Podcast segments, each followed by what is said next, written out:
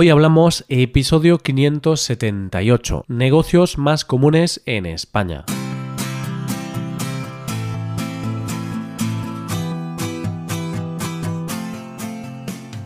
Bienvenido a Hoy Hablamos, el podcast para aprender español cada día. Ya lo sabes, publicamos nuestro podcast de lunes a viernes. Puedes escucharlo en iTunes, en Android o en nuestra página web. Recuerda que los suscriptores premium pueden acceder a la transcripción completa del audio y a una hoja con ejercicios para trabajar vocabulario y expresiones.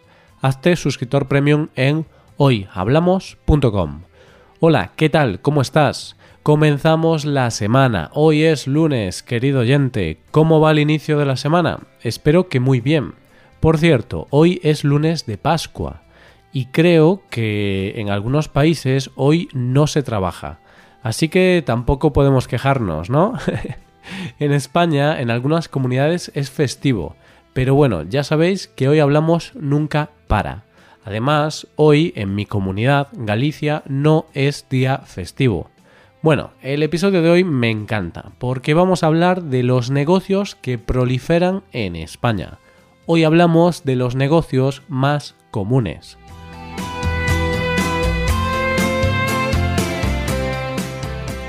Durante este tema del mes hemos hablado un poco de los negocios en general, de las características principales de los negocios, de los pilares de un negocio, esas cosas básicas que tenemos que tener en cuenta a la hora de montar nuestro negocio.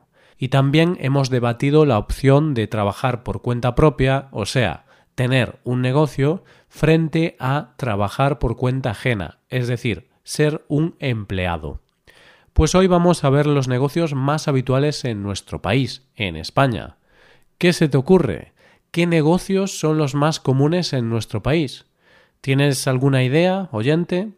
Cuando pensamos en España, quizá se nos viene a la cabeza el buen tiempo, el clima tan bueno que tenemos aquí, sol, playa. También podemos pensar en la gastronomía. Qué rica está la comida aquí, ¿verdad? Y otro tema muy típico de España es pasárselo bien disfrutar con la familia, los amigos, ir a dar una vuelta, tomar algo. Pues sí, eso representa bastante bien a España y de hecho hay un negocio que es el que responde muy bien a esta descripción. Sencillo, ¿verdad? Hablo del bar. El bar es el negocio sagrado de los españoles. Siempre que estamos charlando entre amigos, en un bar, por supuesto, surge la idea de montar un bar. Esta sería una conversación típica en el bar. Eh, Roy, ¿sabes qué molaría? Montar un bar. Seguro que nos forramos. Pues sí, podemos montar un bar y para que funcione bien pondremos muchas tapas gratis. Estoy seguro de que millones de españoles han tenido esa idea. Lo cierto es que España es uno de los países con más bares por habitante. Bueno, cuando hablo de bares también tengo en cuenta otros locales de restauración, como los restaurantes, cafeterías, pubs, chiringuitos, cualquier sitio donde se pueda comer o beber. Pues en España hay 260.000 bares, uno por cada 175 personas.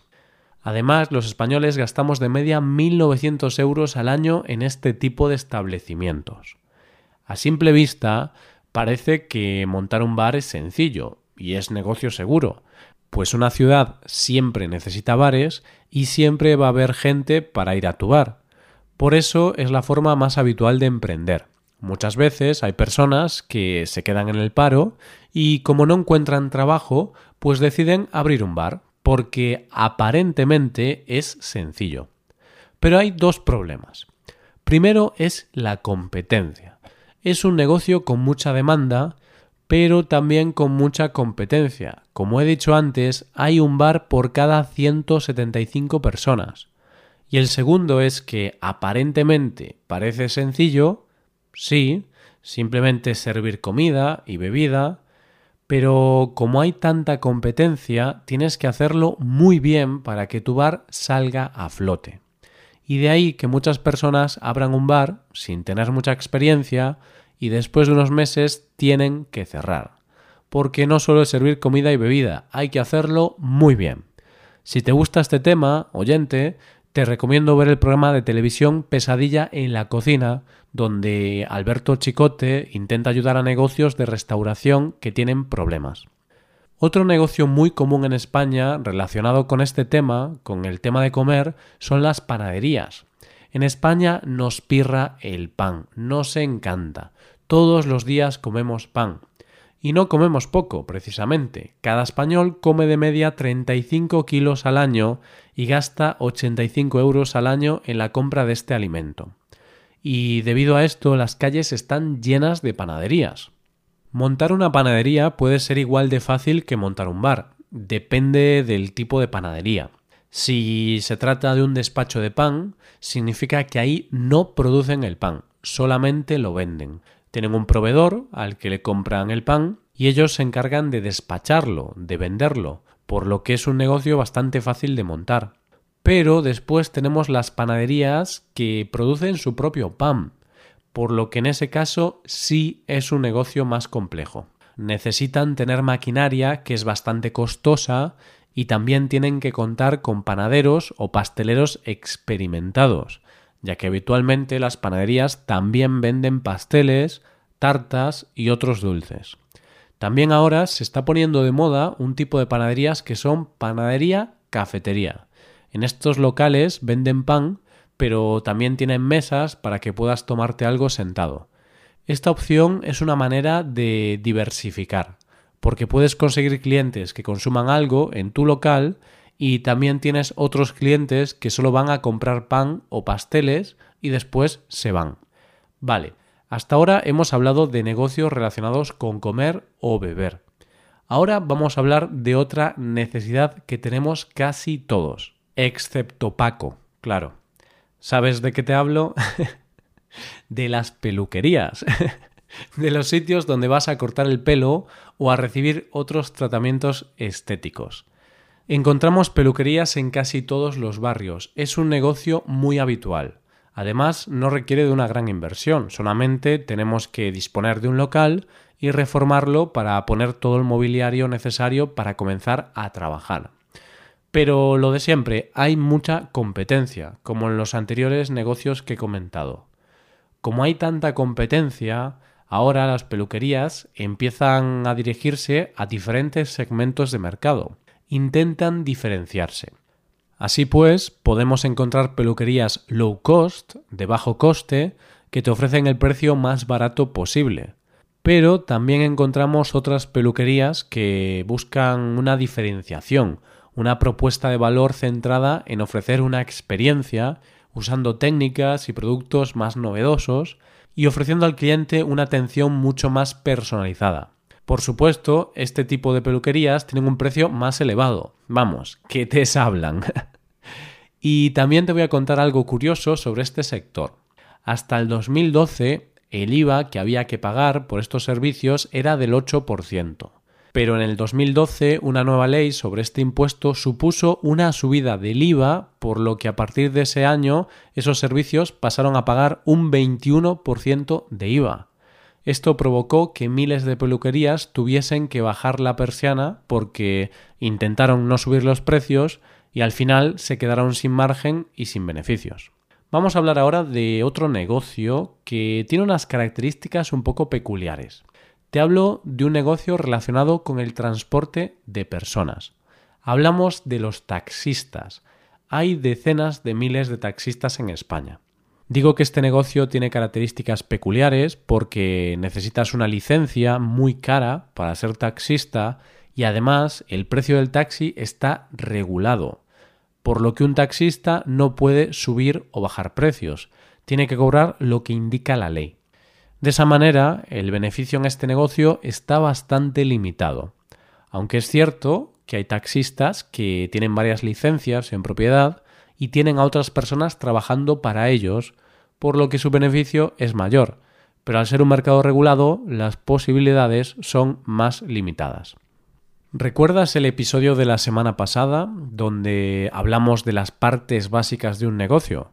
Hablamos de propuesta de valor, recursos, actividades y socios clave y otras cosas. Pues dime oyente, ¿cuál es el recurso clave de un taxista? ¿Cuál es esa cosa imprescindible para realizar su trabajo? Pues la licencia, por supuesto, pero también el coche. Sin coche no puede trabajar. Y podemos decir que si el coche es un recurso clave, el taller al que lleva su coche, su mecánico, será un socio clave. Porque imagínate que eres taxista y llevas tu coche a un mecánico muy lento que tarda varios días en arreglarlo. Eso sería terrible, porque estarías varios días sin trabajar y sin facturar.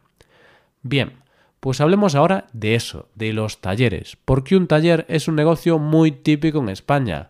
Aquí hay muchísimos coches.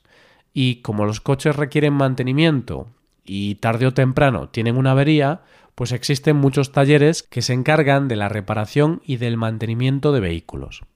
Este es un negocio que requiere más inversión que los anteriores, porque necesitas tener un establecimiento grande para poder albergar a todos los coches y para poder trabajar en más de un coche al mismo tiempo.